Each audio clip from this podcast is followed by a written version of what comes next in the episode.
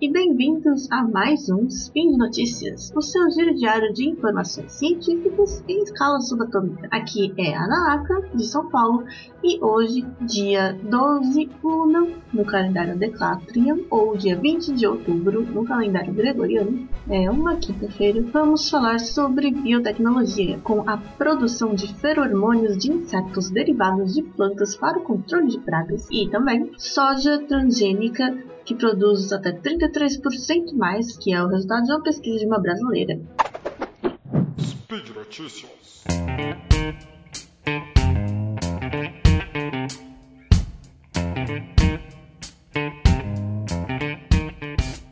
Camelina transgênica produz feromônios de insetos para o controle de pragas. A, bom, a camelina é uma planta, né, uma plantinha herbácea, um tipo de erva, que ela tem talos bem finos, assim, compridos, e produz umas florzinhas amarelas, parece assim um mato, né? mas ela é bem famosa até. A gente não tem tanto costume de usar por aqui, mas ela é uma prima do brócolis e da canola e ela é também há séculos cultivada como, como, cultivada como fonte de óleo de cozinha, né? Tanto que temos aí o óleo de canola, que é uma planta parente. Então as sementes dela possuem bastante óleo, e esse óleo é extraído para usar na cozinha, mas também tem umas é, propriedades medicinais, saudáveis e tal.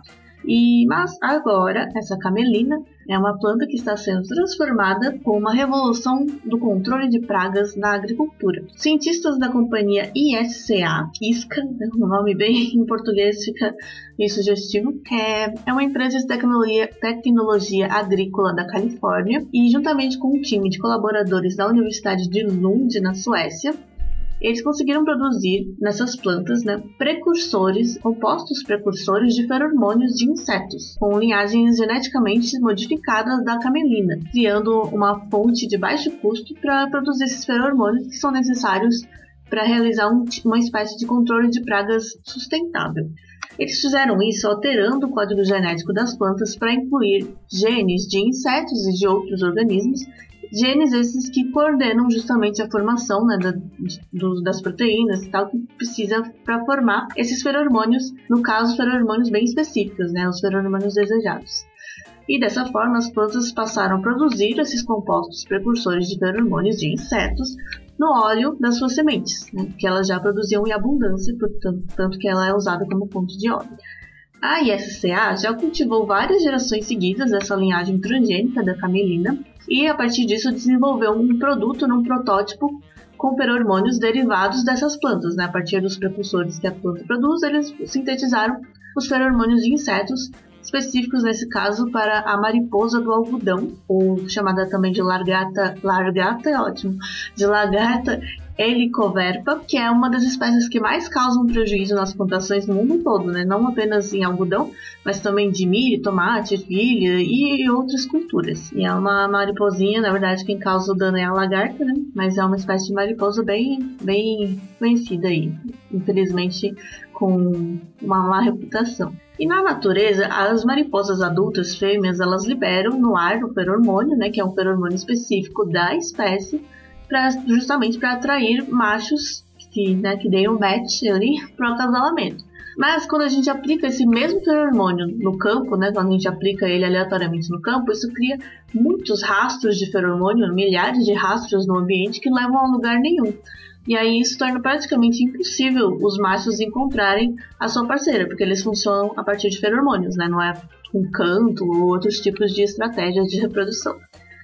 Então as mariposas fêmeas elas não são fecundadas, né? Não conseguem encontrar uma, um parceiro, ou melhor, o parceiro não consegue encontrar elas e elas acabam botando ovos estéreis e é, seguindo seu ciclo de vida normalmente, né? Só que bota o ovo estéreo e aí não nascem lagartas e as milhares de lagartas famintas que iriam devastar as plantações nunca vão existir. E já foram feitos alguns testes, inclusive realizados aqui no Brasil, e mostraram que essa formulação com feromônios derivados de plantas, né, da, da ISCA, teve resultados tão bons quanto as formulações normais, assim, mais comuns, né, de feromônios também, só que produzidos com técnicas convencionais de síntese química, né. E tanto essa formulação derivada de plantas quanto a convencional conseguiram impedir, né, suprimir as populações de lagarta Helicoverpa armideira em campos, de em campos de feijão, impedindo que as mariposas adultas se acasalassem. E eles também estão desenvolvendo feromônios derivados de plantas para controlar outras espécies de mariposas, né, que também costumam causar estragos em plantações. É, como eu falei, né, precisa, ele precisa ter um desenvolvimento bem específico para cada feromônio, porque eles, esses feromônios são específicos de espécie, às vezes até entre espécies, né, tem populações que têm feromônios mais específicos,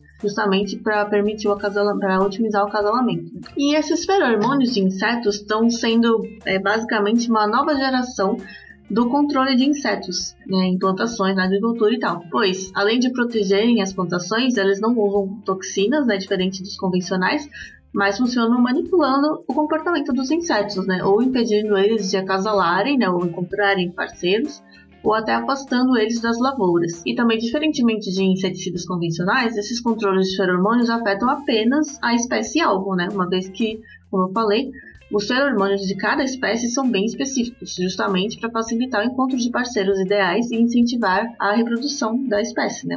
Ou seja, ele não afeta outros insetos, né, como as preciosas abelhas, e nem outros, outra vida selvagem que esteja na região. Além disso, eles não deixam resíduos prejudiciais no produto alimentício, né? Quando você vai consumir o produto que foi é, pulverizado com esses feromônios de insetos, como é um feromônio que até existe, né? Normalmente na natureza. É, eles não causam nenhum, preju, nenhum prejuízo é, no consumo dos alimentos e também não causam praticamente nenhuma poluição ambiental, né? E são bem menos suscetíveis também ao desenvolvimento de resistência do que os pesticidas convencionais. É, porém, no entanto, o custo de sintetizar os feromônios da forma química é muito alto, né? E é o que mais estava limitando essa aplicação. Mas agora, com a, essas plantas né, transgênicas modificadas fazendo a maior parte do trabalho de síntese dos feromônios, o custo de produção deles está caindo muito. E a biossíntese em plantas também elimina a necessidade de usar alguns químicos derivados do petróleo como matéria-prima e passa por cima da maior parte dos passos, que são passos bem complexos, né, envolvendo a química orgânica e tal, que eram antes necessários para a produção artificial de feromônios. Então temos aí uma ótima solução, por enquanto, para né, melhorar o controle de pragas na, nas lavouras de forma sustentável. Espero aí que vá para frente esse desenvolvimento dessas plantinhas. Seguindo então para mais uma notícia sobre transgênicos. Soja e arroz transgênicos fazem mais fotossíntese e rendem mais. A botânica brasileira Amanda Pereira de Souza, da Universidade de Illinois, nos Estados Unidos, é a primeira autora de um trabalho que foi capa da revista Science neste ano e é um estudo que realizou modificações genéticas em linhagens de soja, tornando a planta mais eficiente, fazendo mais fotossíntese e rendendo mais massa, aumentando até 33% da produtividade do cultivo, sem perder com isso as suas características nutritivas, como a quantidade de óleo e proteína armazenados em cada grão. Então, né, ela conseguiu aumentar a produtividade, fazer mais fotossíntese e manter as, as qualidades né, do grão, ou seja, tudo de bom. E essas mesmas alterações já tinham sido testadas também pela mesma equipe em plantas de tabaco, em 2016 e elas também tinham demonstrado um aumento de produtividade em cerca de 20%. É, nos dois casos, né, o aumento dessa produtividade foi alcançado alterando genes para desligar um mecanismo natural da planta que serve de proteção para as variações de luz, né, para luz extrema e tal. E normalmente esse mecanismo acaba reduzindo a atividade de fotossíntese quando a planta passa de uma área de luz para a sombra, né, quando uma folha está recebendo luz e de repente passa uma sombra Aí esse mecanismo ele está em ação e isso faz com que a por conta do, do processo como é, né? Isso faz com que a atividade de fotossíntese fique reduzida nesse, nesse período. Mas com o mecanismo desligado, toda vez que acontece uma flutuação de luz nas folhas, que é um evento bastante comum né, no campo, a planta passa a ter maior eficiência na fotossíntese e acaba tendo um ganho de carbono, né, que se converte em massa em produção. É, e como, na verdade, como funciona isso? Né? Os pesquisadores introduziram na soja três genes de Arabidopsis thaliana, que é uma plantinha da família da mostarda. Já falei várias vezes dela, né, que é usada como modelo na biologia em muitos estudos, por isso essa espécie já tem seus genes bem descritos, mapeados, tem milhares aí de genomas dela.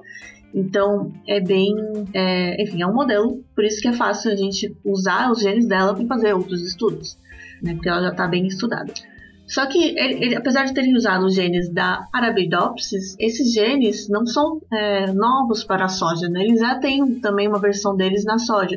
O que eles fizeram foi então introduzir cópias a mais desse gene, aumentando a produção das proteínas associadas a eles, que regulam esse mecanismo de proteção das folhas para a exposição de muita luz, que é um mecanismo chamado de extinção não fotoquímica.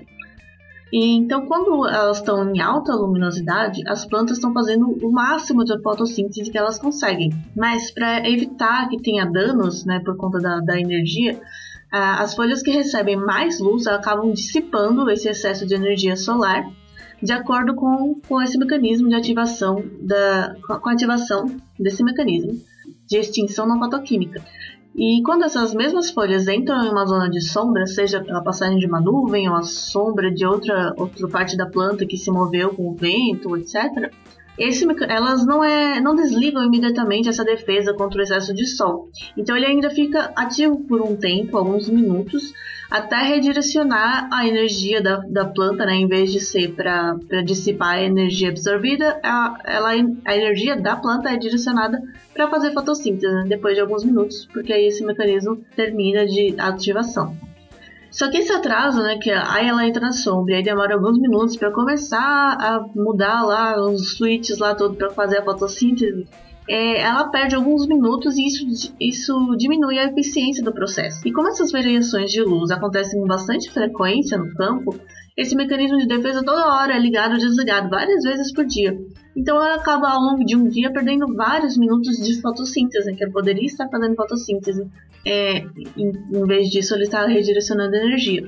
E o reforço desse mecanismo com as cópias extras dos genes fizer, fez com que as folhas iniciem a fotossíntese em menos tempo do que o padrão, toda vez que passam por uma área de, de uma área de muita luz para uma área de sombra. E o interessante é que essa modificação genética teve sucesso tanto no tabaco quanto na soja, né, que são plantas bem diferentes, não são da mesma família e tal. E os cientistas acreditam que essa modificação então deve funcionar em qualquer cultivo que tenham cujos ancestrais sejam originários de ambientes abertos, né, onde existem essas é, existe bastante sol e tem poucas zonas de sombra. Isso faz com que esse mecanismo de, de proteção seja necessário. Então, é, essa modificação deve funcionar em todas essas plantas. E a soja é o quarto cultivo mais comum no mundo e é a primeira cultura agrícola de larga escala em que essa alteração genética foi testada. Agora eles também estão realizando experimentos com a mandioca, né, o mesmo tipo de modificação para ver se também conseguem essa, esse aumento de produtividade na mandioca. E também é uma planta aí comum em ambientes com muito sol, né? É, e eles também avaliaram é, o potencial de sequestro de carbono dessa soja modificada.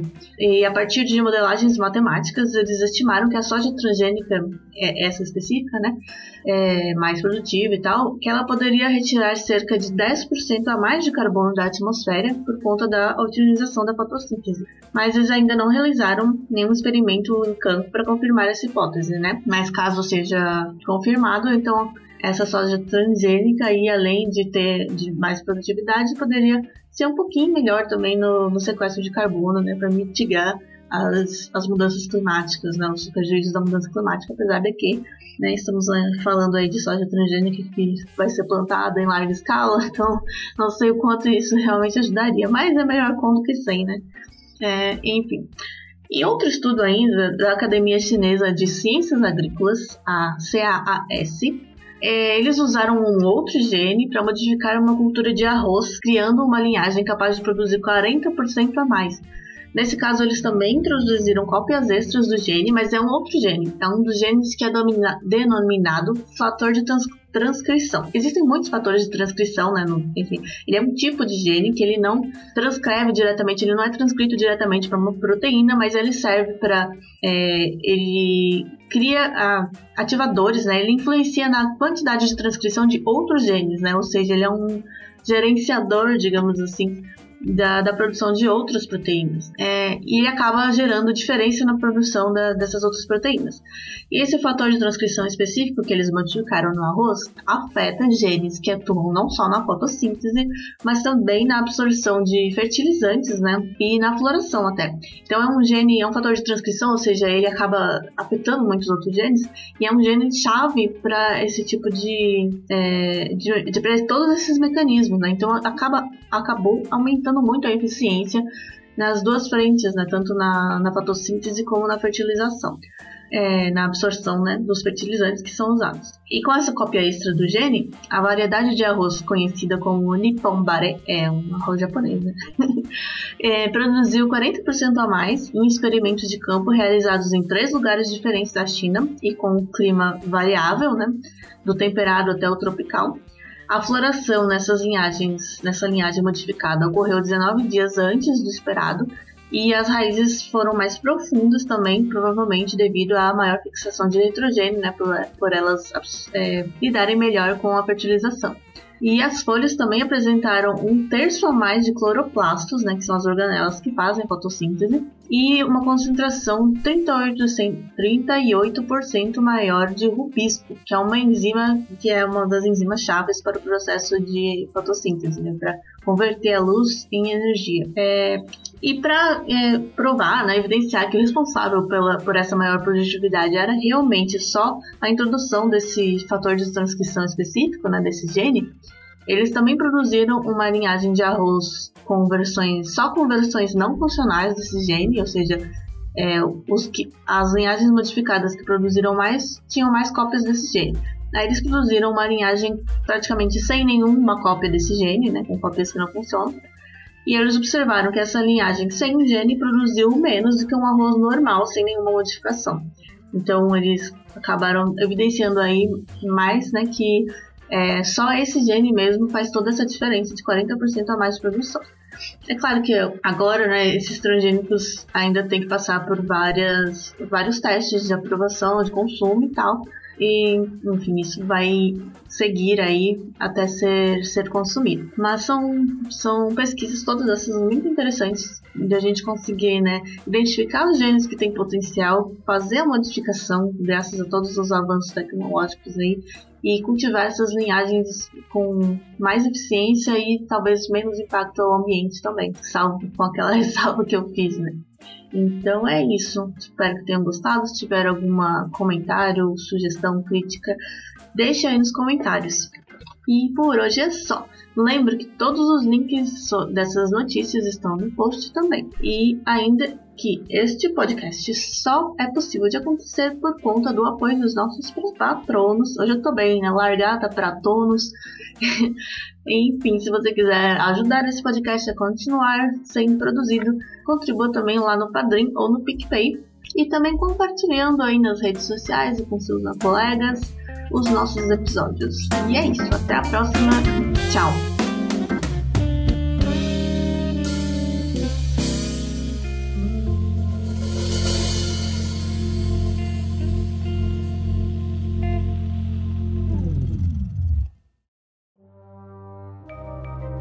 Este programa foi produzido por Mentes Deviantes.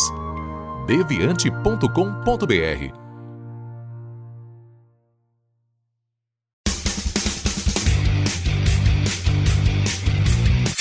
Cortes, edição de podcast.